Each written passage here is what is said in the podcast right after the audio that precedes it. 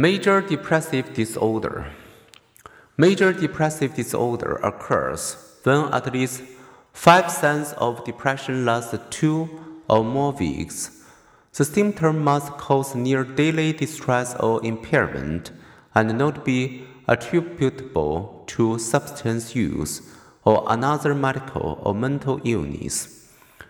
To sense what major depression feels like, suggests some clinicians imagine combining the anguish of grief with the sluggishness of bad jet lag.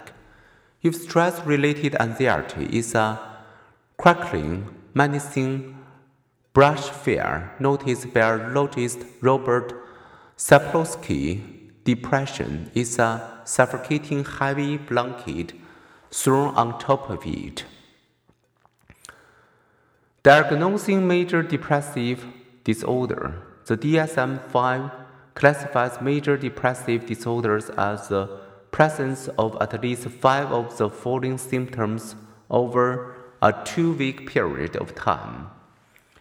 Adults diagnosed with the persistent depressive disorder, also called dysthymia, experience a mildly depressed mood more often than not for two years or more.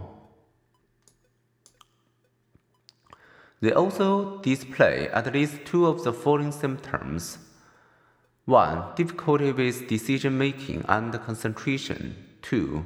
Feeling helpless.